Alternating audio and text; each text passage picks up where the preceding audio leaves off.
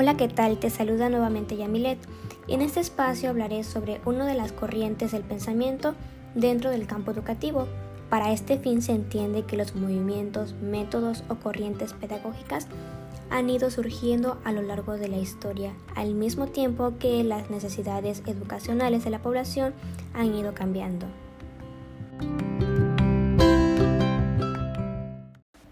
Cada corriente de pensamiento pedagógico surgida pregona que su método de enfocar la enseñanza es el más adecuado para conseguir el máximo rendimiento y aprendizaje del alumno.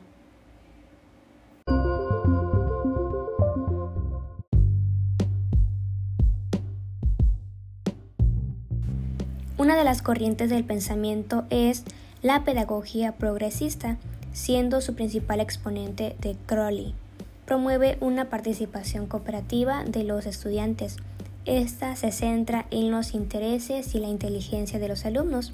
Aquí el docente es el principal actor educativo que debe buscar atender a los intereses y las necesidades de sus educandos a través de técnicas e instrumentos que le permitan al alumno entender y comprender.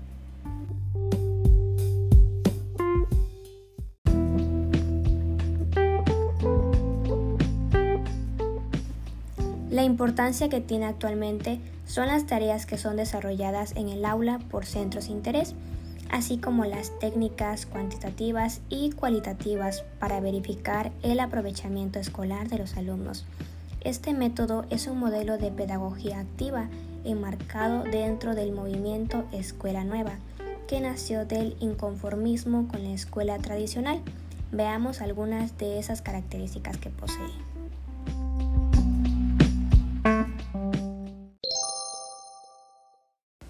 La primera característica es el niño como protagonista de su propio aprendizaje.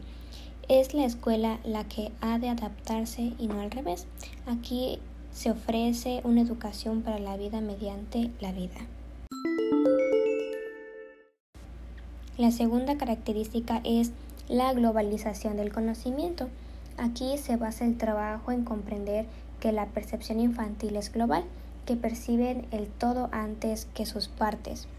Este pensamiento predomina en todos los aspectos de la vida hasta los 6 o 7 años, momento en el que descubren aspectos que les permitirán acceder al pensamiento analítico.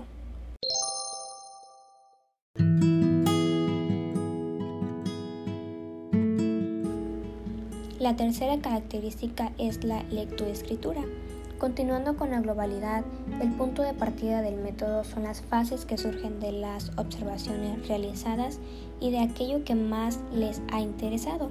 A partir de la creación y observación de varias fases, serán capaces de aislar las palabras, después establecerán nuevas relaciones que les llevarán a reconocer sus elementos comunes, las sílabas y, posteriormente, los sonidos y las letras.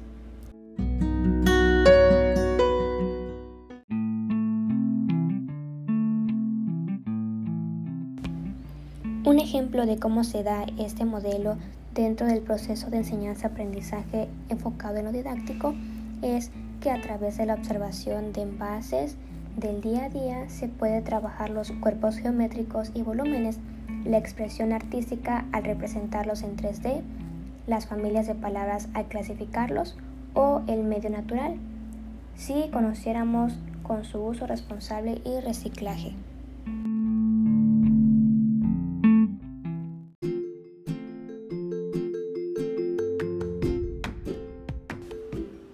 Las aulas que de Crowley describe en su modelo son espacios vívidos que se van construyendo a lo largo del curso.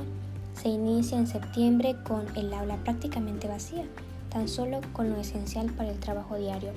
Pero a medida que avanza el curso, la clase y las paredes se llenan del conocimiento que van descubriendo y construyendo conjuntamente, como información sobre los centros de interés, lenguaje, clasificación del entorno, etc.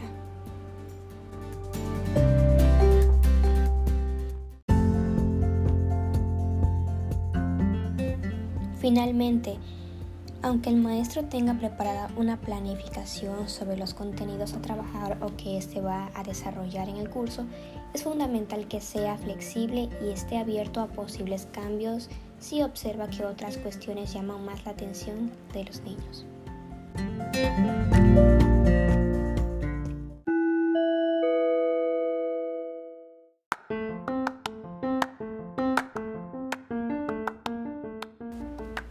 También es importante recalcar que en este modelo el trabajo del maestro resulta bastante complejo, precisando de una gran dosis de flexibilidad y creatividad, ya que tiene que atender más a lo que surge en el aula que a la programación que encontraría en un libro o ficha.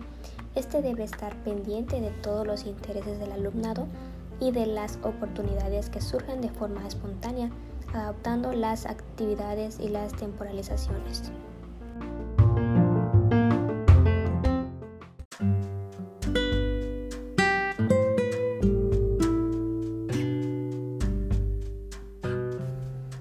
Este ha sido una de las corrientes del pensamiento enfocadas en el ámbito educativo pedagógico. Muchas gracias por escuchar. Nos vemos a la próxima.